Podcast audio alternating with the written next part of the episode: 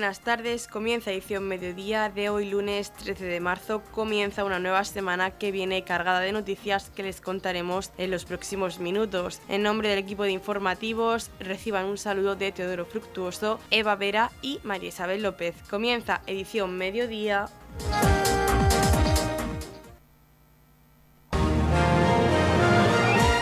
Edición mediodía. Servicios informativos el pasado sábado visitó la Feria del Comercio de Torre Pacheco Miguel Ángel Martín, director general de Comercio e Innovación de la región de Murcia y con el que tuvimos la oportunidad de hablar de la situación en la que se encuentran los comercios y la hostelería tras la pandemia del COVID-19. Después de pasar lo del COVID, con las circunstancias tan duras que se han vivido, el cambio de hábitos de consumo también de la, gente, ahora viene también el incremento de, los costes energéticos que también ha hecho un poquito para palo y hacerlo todo mucho más complicado y difícil. Pero a pesar de eso, y como yo les digo cuando estoy con los comerciantes, no penséis que es el único sector al cual está siendo, por así decirlo, maltratado afectado, sino que hay otros muchos sectores y forma parte de lo que es la sociedad y la época que nos, que nos vive, que no se consideren los, los, los más, em, por así, afectados porque suceden otras cosas. Y dicho todo esto, porque hay que saber adaptarse, hay que saber crecer, hay que seguir tirar para adelante. Y sobre todo definir muy bien quién es nuestro cliente. A veces se confunden cuando sale del comercio local y se mete a todo el mundo en el mismo saco. No es lo mismo un comercio que está en una pedanía, de un comercio que esté en el centro de Murcia o en el centro de Cartagena. Las realidades son distintas porque los clientes son distintos y diferentes. Lo importante es saber centrarse en quién es el cliente y hacer una experiencia al cliente que sea lo más maravilloso que exista, porque eso no te lo da ni las grandes superficies, no te lo da ni la compra por internet, ningún otro tipo de compras. O sea, ese trato exquisito, em, afable, cariñoso que se le da a un cliente cuando visita un comercio no se lo da a ningún otro lado. Y esa es la mayor ventaja. Y ante la mayor ventaja vamos a explotarla. Otro de los temas que comentábamos con Miguel Ángel Martín fue la importancia de que el sector comercial se adapte a la ley de comercio. Es así, ¿eh? mira que peleamos con esto, ¿eh? mira que somos pesados desde la dirección general haciendo todo. Ese es el mayor argumento que hay. El mayor argumento es que yo cumplo la ley de comercio y al cumplir la ley de comercio le estoy dando una experiencia en cliente maravillosa y estupenda.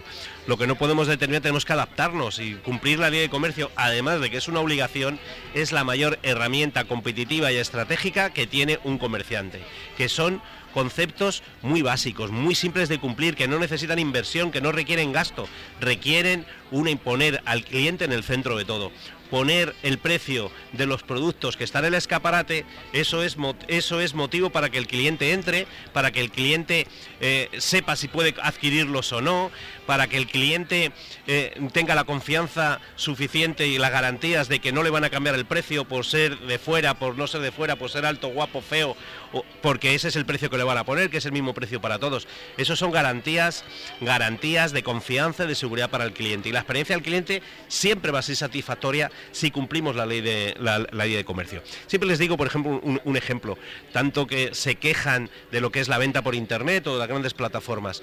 Cuando un cliente entra en una plataforma, lo primero que ve son precios ve precios. Hombre, pues si paso por tu escaparate, lo primero que tengo que ver son los precios, porque es así un poco la realidad, ¿no? Entonces yo creo que entre todos tenemos que animar, motivar y responsabilizar a los comerciantes y también a, los responsables de, cada municipio, eh, que es importante cumplir todo eso, no solo por una ley que hay que cumplirla, que ya de por sí es normativa y es obligado cumpliendo, sino por la utilidad que conlleva el cumplimiento de esa ley el cumplimiento de esta ley da la posibilidad a los comerciantes de optar a las ayudas, como nos comentaba el director general de comercio. Es que es una de las cosas que hemos puesto de exigencia.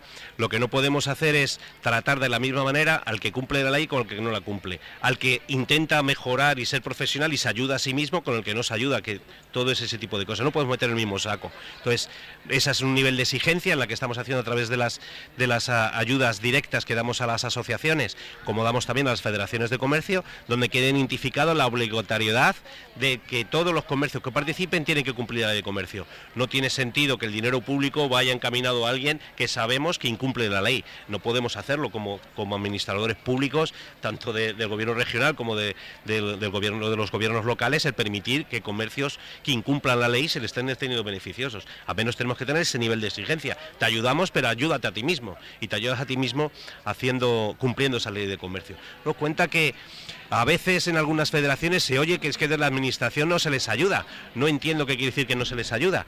A lo mejor lo que están buscando es un subsidio como si fuera un servicio social, ¿no? No, me dan, como no llego, que me den dinero, subvención directa, pero para mis gastos. Yo creo que eso es un error, no podemos cargar con los impuestos, con los impuestos que tanto nos van a todos, que tanto nos cuesta, con tantas retenciones, el dar dinero a alguien que incumple una ley de comercio y que además te dicen no nos ayudan porque como no llego al final de mes que me den. Bueno, pues ya estamos hablando de otro tipo de, actividades, otro tipo de ayudas, pero no, lógicamente no son, empresariales. Es decir, por ejemplo, que ahora mismo lo estaba comentando con el alcalde, eh, ayer viernes se aprobó y salió publicado en el BOL un millón y medio de euros para todos los ayuntamientos, solamente para dinamización comercial, para ayuda al comercio. Creo que es mucho dinero que se está invirtiendo en 45 municipios. Estamos hablando también que dentro de nada... Eh, en, una semana de día van a salir publicadas otra vez las ayudas para las asociaciones de comerciantes y para las federaciones. 150.000 euros que también puesto ahí. Tenemos también ahora mismo que estamos otorgando para las ayudas del Fondo Tecnológico un millón y medio de euros que se van a, que se van, que estamos ahora mismo en fase de, tramitación, de, resolución, porque son en, concurrencia competitiva, que esperamos sacar las nuevas en mayo con otro millón y medio de euros. Decir que nos estamos, que la sensibilización con el comercio no, no, no, es real por parte del gobierno regional, creo que es injusto y además es ganas de... Eh, de, de, ser pesimista frente al optimismo con todas las ayudas que hay. Yo creo que es una cantidad de dinero importante, significativa, para que el comercio se, actualice, para que el comercio crezca empresarialmente hay. Y además de todo eso, tenemos también otros 180.000 euros para lanzar el programa de fidelización de clientes regional que llevamos desde el año pasado trabajándolo y que este año va a ser una realidad. Si, echamos, si empezamos a sumar cantidades de importes, creo que es una cantidad significativa. ¿eh? Para decir que no se apoya al gobierno regional y que no se ayuda a las federaciones de comercio.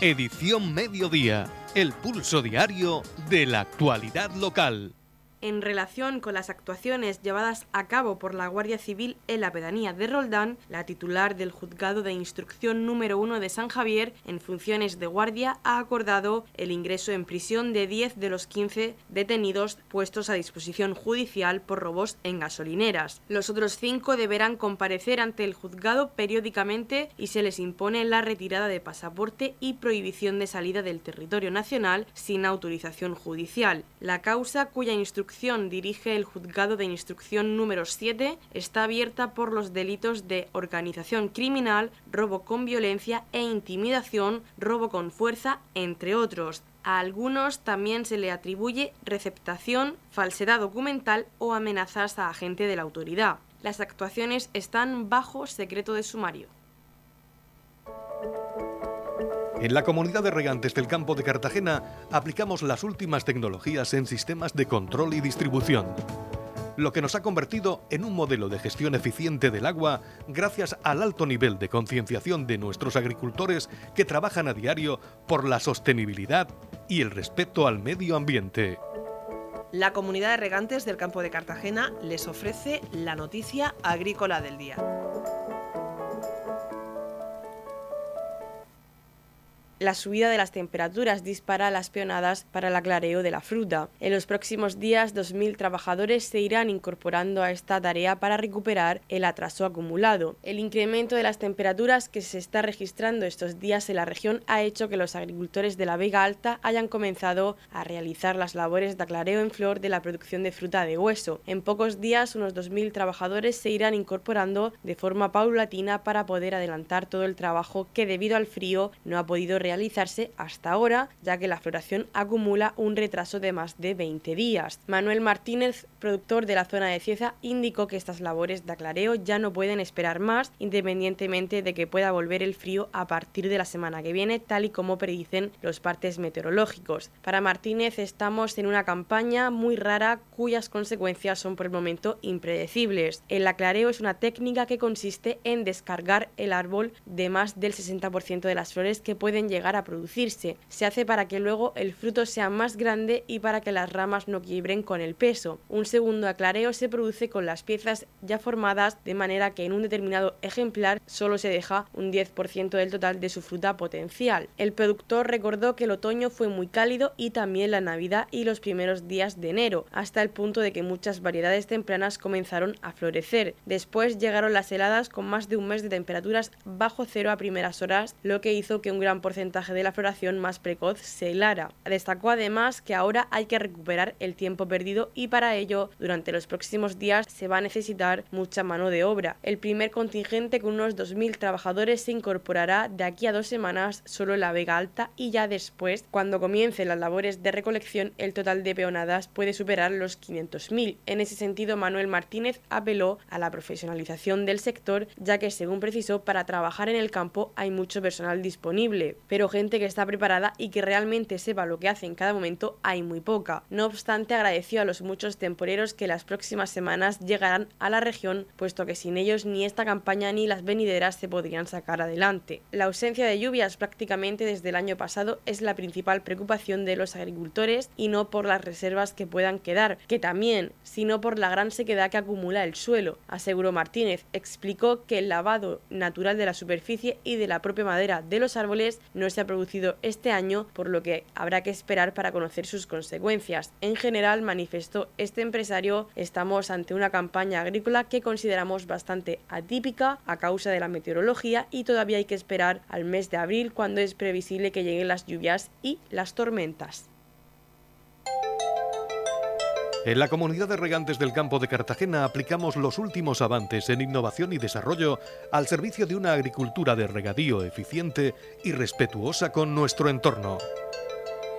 Por la sostenibilidad y el respeto al medio ambiente, Comunidad de Regantes del Campo de Cartagena.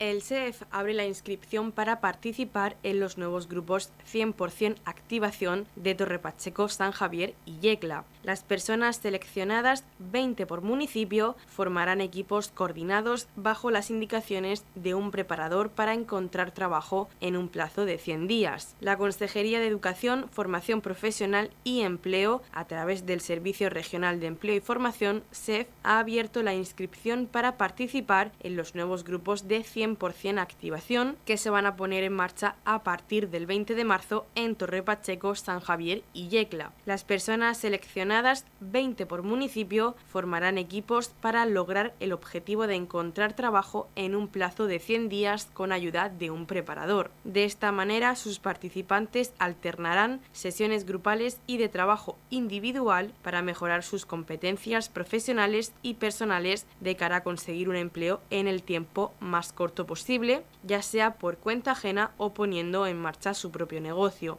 Para ello contarán en todo momento con el apoyo y motivación de un preparador que les ayudará a descubrir posibles debilidades y fortalezas y les motivará para que adquieran una actitud positiva en su proceso de búsqueda, además del trabajo grupal e individual que se desarrollará con los participantes. 100% activación, también contempla la visita a empresas representativas de distintos sectores con el fin de que tengan un conocimiento directo de la realidad laboral y puedan entregar sus currículos pueden participar en este programa 100% activación personas de cualquier edad que estén en desempleo independientemente de cuál sea su nivel de estudios o su experiencia laboral. El único requisito es estar inscrito como demandante de empleo en una oficina del SEF. Las personas interesadas en formar parte de uno de estos tres nuevos grupos pueden presentar su inscripción enviando su currículum a una de estas tres direcciones de correo electrónico dependiendo del grupo en el que deseen integrar integrarse.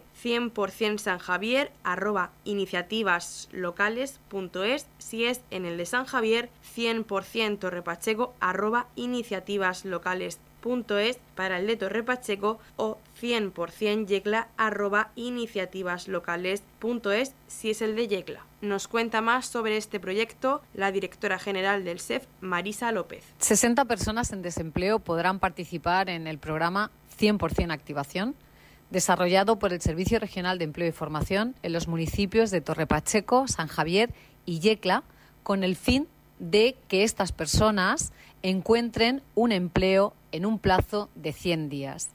Esta iniciativa, que es gratuita, supone una gran oportunidad para las personas que desean mejorar sus opciones de empleo, no solo por sus buenos datos de inserción laboral, que en algunos grupos de ediciones anteriores han rozado el 90%, sino también por el cambio de actitud que produce en sus participantes gracias a la motivación y actualización de sus competencias profesionales, sobre todo digitales. Edición Mediodía. Servicios informativos. Juan Luis García, presidente de COAG Torre Pacheco, José Miguel Marín, presidente de COAG Región de Murcia, han participado en la 20 Asamblea General Ordinaria de COAG Torre en la que también han asistido Antonio Luengo, consejero de Agua, Agricultura y Medio Ambiente de la Región de Murcia, el alcalde de Torre Antonio León, y el concejal de Agricultura, Alberto Galindo, y donde se han tratado distintos temas relacionados con el sector agrícola y ganadero del campo de Cartagena. El alcalde de Torre Antonio León, comentaba la presencia del ayuntamiento en la reunión de COAG y el apoyo total que tiene el sector agrícola por parte del Ayuntamiento de Torre Pacheco. Estamos presentes en la asamblea de COAG Torre Pacheco, como no podía ser de, de otra forma. Aquí en Torre Pacheco, lógicamente, un municipio agrícola y donde Cobas pues, tiene una presencia importante, y además en un municipio donde siempre desde el ayuntamiento eh, la agricultura ha sido un peso importante y además el apoyo total de este ayuntamiento de forma muy clara por parte de este ayuntamiento a todo el sector agrícola que lleva pues tiempo pues sufriendo todos los distintos avatares eh, tanto de bueno de requisitos medioambientales eh, normativa también pues todas las Em, toda la, opinión pública también que de forma injusta pues también ha recibido el sector agrícola pues todas, las, pues todas las críticas que todos conocemos. Y además en un momento yo creo en el cual las, distintas administraciones tenemos que dejarnos de echar las culpas unos a otros, eh, reconocer todos pues que esa responsabilidad en el, medio ambiente, en la agricultura, en el mar menor, por la proximidad de Torre Pacheco, es una responsabilidad de todos y que entre todos hay que identificarla, eh, reconocer esa responsabilidad entre todos, trabajar de forma, de forma colaborativa pues, para que la agricultura pues, sea lo que todos deseamos, una agricultura sostenible con el medio ambiente, una agricultura eficiente y una agricultura de la cual el municipio pues, se siente orgulloso de todas sus empresas agrícolas y de todos los agricultores que durante tantas generaciones pues, han trabajado por este municipio. Agradecemos también la presencia del señor consejero de, Agua y Agricultura, que ha acompañado pues, prácticamente de, toda la, de todo el equipo directivo de la consejería, pues también muestra su, apoyo, ya no solo a COGA, sino también a todo el sector agrícola de Torre Pacheco. José Miguel Marín, presidente de COAG Región de Murcia, comentó la situación de la agricultura con respecto al Mar Menor y a la falta de agua en la región. Bueno, nosotros tenemos que pensar que el futuro es bueno, porque si no, eh, mal vamos. Nosotros tenemos que pensar que hay futuro y, que, y que tenemos que luchar porque ese futuro sea bueno.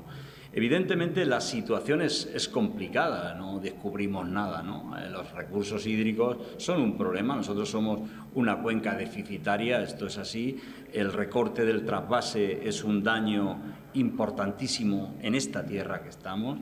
Eh, nosotros no podemos renunciar al trasvase. el COAG eh, defiende de una forma, de una claridad meridiana, ¿no? que Murcia la cuenca del, Segura necesita un mix de aguas para poder seguir funcionando. No nos vale que nos digan que nos van a eliminar una fuente de, agua tan importante como es el trasvase. Por lo tanto, mm, tenemos que seguir luchando hasta las últimas consecuencias.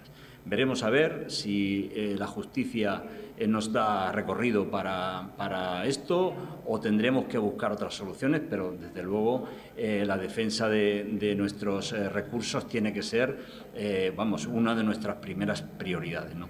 Dicho esto, eh, tenemos otras cuestiones. Que, no ya son mm, cuestión de recursos hídricos, sino este, mm, eh, mm, lo decía el alcalde, ¿no? Este, esta demonización o esta eh, mala imagen que se intenta proyectar de la agricultura del campo de Cartagena. Yo creo que este es un punto de inflexión importantísimo, porque nosotros somos capaces de demostrar, y ya lo estamos haciendo, que la agricultura no es el problema, la agricultura no es ningún problema a la eh, sostenibilidad ambiental de la zona. Eh, a nosotros no nos gusta hablar del, Mar Menor porque nosotros somos agricultores y lo que tenemos debajo es el acuífero. ¿eh? y nosotros tenemos que hablar del acuífero.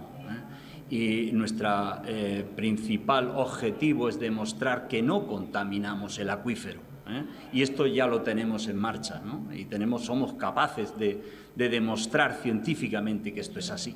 Y además te, tenemos que ir a mayores, y es que es verdad que tenemos un acuífero contaminado por nitratos durante décadas, pero en el reciente eh, estudio que desarrolló esta organización con el CEBAS CSIC, eh, bueno, que estamos eh, en fase de, prorrogar y de escalar por todo el campo Cartagena, ya, en fin, este, en esto estamos ahora. Pero en la primera fase de este estudio se demostró que no solo que no contaminábamos el suelo, sino que nuestros cultivos son capaces de extraer nutrientes del suelo. Por lo tanto, eh, esta mala interpretación que se ha hecho eh, por parte de algunas corrientes de opinión en, esta región, eh, pues tenemos que decir que no se pueden mantener, ¿no? Tenemos que demostrar con una firmeza absoluta de que esto no es así y, además lo, vamos y lo estamos demostrando de la mano de la ciencia, ¿no? Que creo que es eh, nuestro mejor aliado en este asunto. Por lo tanto, eh, con estas premisas tenemos que mm, ser optimistas, tenemos que conseguir eh, demostrar esto y, no me cabe ninguna duda que al final será así y la agricultura del, municipio de Torre Pacheco, que es pues puntera en el mundo, me atrevería a decir, pues eh, bueno, va a tener sin ninguna duda de mucho futuro. Antonio Luengo, consejero de Agua, Agricultura y Medio Ambiente de la región de Murcia, agradecía en primer lugar al ayuntamiento el haber cedido las instalaciones para que COAG pudiera realizar esta asamblea y agradecía a COAG Torre Pacheco y a COAG Murcia su esfuerzo y la responsabilidad que están demostrando. Bueno, en primer lugar agradecer una vez más al ayuntamiento de Torre Pacheco que haya tenido bien pues el el ceder las instalaciones para que COAG pueda celebrar pues una de sus asambleas, ¿no? en este caso de COAG Torre Pacheco. Y por supuesto también agradecer a COAG Torre Pacheco y a COAG Región de Murcia pues su implicación, su trabajo, su esfuerzo y la responsabilidad que están demostrando no estamos en una transformación del sector agrario. Esa transformación ya se hizo. Ya pasamos del riego tradicional al riego por goteo, ya pasamos a llevar a cabo la implantación de todo lo que, es la digitalización para lo que es los sistemas de riego con el objetivo de optimizar los recursos. Se llevó a cabo también una transformación en su momento para utilizar técnicas de desinfección de suelo que fueran eh, totalmente eh, sostenibles. Se llevó a cabo una transformación para poder implantar esa agricultura ecológica que también es pionera no solamente en el campo de Cartagena, sino en la región de Murcia. Como, decía, esa transformación ya se hizo. Ahora estamos en una revolución. Estamos en un momento en el cual es permanente y continua la aparición de normativas, de normativas que exigen cada vez pues, a los agricultores demostrar lo que están haciendo. Partimos de una ventaja aquí en la región de Murcia y fundamentalmente en el campo de Cartagena. Volvemos a ser otra vez el laboratorio del mundo y partimos de la ventaja de que exista ese conocimiento, existe esa técnica y existe esa experiencia. Lo único que nos nos queda es demostrarlo. Y en esa línea es en la que venimos trabajando no desde hace muy poco tiempo, sino hace muchos años, y por eso estamos totalmente convencidos del gobierno regional que vamos a ser capaces de alcanzar todos los retos que tenemos por delante. Hace apenas unos meses nos reuníamos aquí, en el mismo sitio, donde COA ponía encima de la mesa herramientas para ayudar a los agricultores. Se hablaba de esa posibilidad de que los agricultores pudieran contratar el operador agroambiental a un módico precio con el objetivo de poder ayudar a los agricultores en cuanto a la implantación de la normativa del Mar Menor.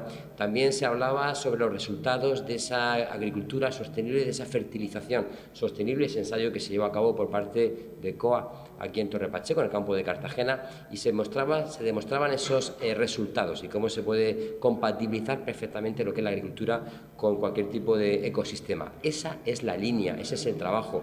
No podemos olvidar que en la región de Murcia hay 99 centros de investigación y centros de investigación que vienen de todo el mundo aquí, al campo de Cartagena, a la región de Murcia, a ensayar, a analizar, a encontrar nuevas variedades, nuevos productos, a poder dar respuesta a lo que el cliente necesita en un tiempo récord y, por supuesto, también para poder obtener esas variedades que sean resistentes a las plagas y, evidentemente, adaptables al cambio climático y a esas necesidades hídricas. Por eso, yo estoy convencido que de COA se va a seguir trabajando de la forma que se está haciendo no criticando, no poniendo en duda en absoluto nada, sino aportando soluciones, aportando herramientas a los agricultores para cumplir todos los retos que tenemos por delante.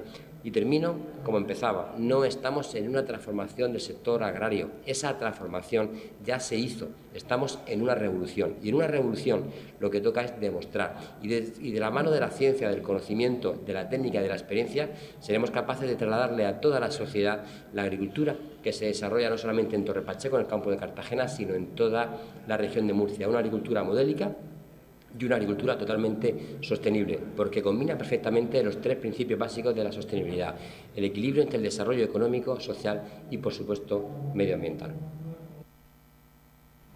El domingo 26 de marzo, Torre Pacheco se pone en marcha contra el cáncer. Participa. Organiza la Junta Local de la Asociación Española contra el Cáncer.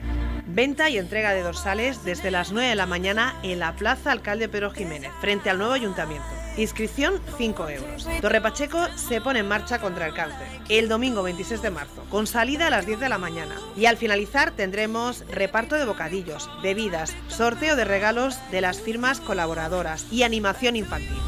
No lo olvides, el domingo 26 de marzo, Torre Pacheco se pone en marcha contra el cáncer. Te esperamos.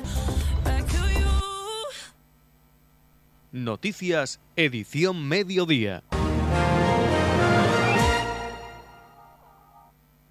En marcha la segunda edición del Bolsín Taurino de Torre Pacheco. El Club Taurino de Torre Pacheco, en colaboración con la comunidad autónoma de la región de Murcia, han puesto en marcha la maquinaria para celebrar la segunda edición de su Bolsín Taurino, evento de gran éxito que por primera vez se celebró el año pasado y que ganó el entonces novillero sin picadores local Víctor Acebo. La segunda edición de este Bolsín, que tiene como objetivo ayudar y fomentar la tauromaquia y sobre todo a los jóvenes valores, tendrá lugar el 1 de abril en la finca Casa Grande La Herencia en el término municipal de Torre Pacheco. El Club Taurino de Torre Pacheco, consciente de la mala situación que atraviesa el futuro de la fiesta en nuestra comunidad, quiere echar un capote a los jóvenes murcianos que sueñan con ser toreros. Por ello, abre una selección para elegir a aquellos jóvenes nacidos en la región de Murcia que sueñen con ser toreros o pertenezcan a alguna escuela taurina y que estén preparados para afrontar un evento de estas características. Los chavales deberán contactar con directivos del club o en el propio email clubtaurinotp.gmail.com para presentar su candidatura al Bolsín. Además del Bolsín, ese sábado 1 de abril se celebrará el Día del Socio del Club Taurino de Torre Pacheco que se contemplará con una comida de convivencia y la lidia de un novillo por parte del novillero con picadores local fuerte promesa del toreo de la región Víctor Acebo. Para rematar las actividades, el club que preside Mateo Inglés viajará los días 15 y 16 de abril hasta Granada con la intención de el Festival Taurino que tendrá lugar en la ciudad de la Alhambra el 16 de abril y además visitar la ganadería de El Cotillo. Nueva programación del Centro de Artes Escénicas de Torre Pacheco. Viernes 17 de marzo, Mi cuerpo será camino. Una gran comedia dramática sobre el viaje migratorio de una familia marcada por la nostalgia. Compra la entrada en noticumi.com y taquillas del CAES. Nos vemos en el teatro. Más info en torrepacheco.es. En la comunidad de regantes del campo de Cartagena aplicamos los últimos avances en innovación y desarrollo al servicio de una agricultura de regadío eficiente y respetuosa con nuestro entorno. Por la sostenibilidad y el respeto al medio ambiente, Comunidad de Regantes del Campo de Cartagena. La comunidad de regantes del campo de Cartagena les ofrece la información del tiempo.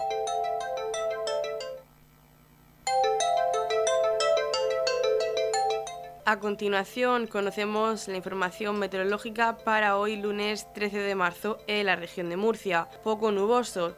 Cielos poco nubosos con intervalos de nubes altas, temperaturas mínimas con pocos cambios y máximas en ascenso en el interior. Viento flojo variable con rachas fuertes en el altiplano y en las zonas altas del resto del territorio. La capital Murcia alcanza una máxima de 30 grados y una mínima de 12. El campo de Cartagena alcanza una máxima de 25 grados y una mínima de 13. Y en el Mar Menor tendremos una máxima de 25 grados y una mínima de 11 grados.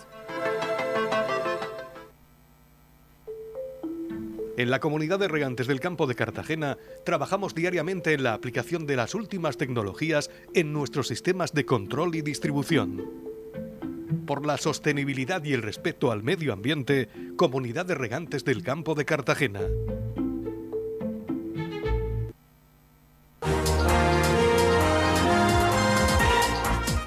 Hasta aquí lo más destacado de la información local. Volvemos con más noticias a partir de las 8 y media con edición de tarde. Y recuerden que edición mediodía lo pueden volver a escuchar en los podcasts de esta emisora que los pueden encontrar en el Facebook de Radio Repacheco y también a través de nuestra web radiorepacheco.es donde encontrarán información actualizada. Les deseamos que pasen muy buena tarde de lunes.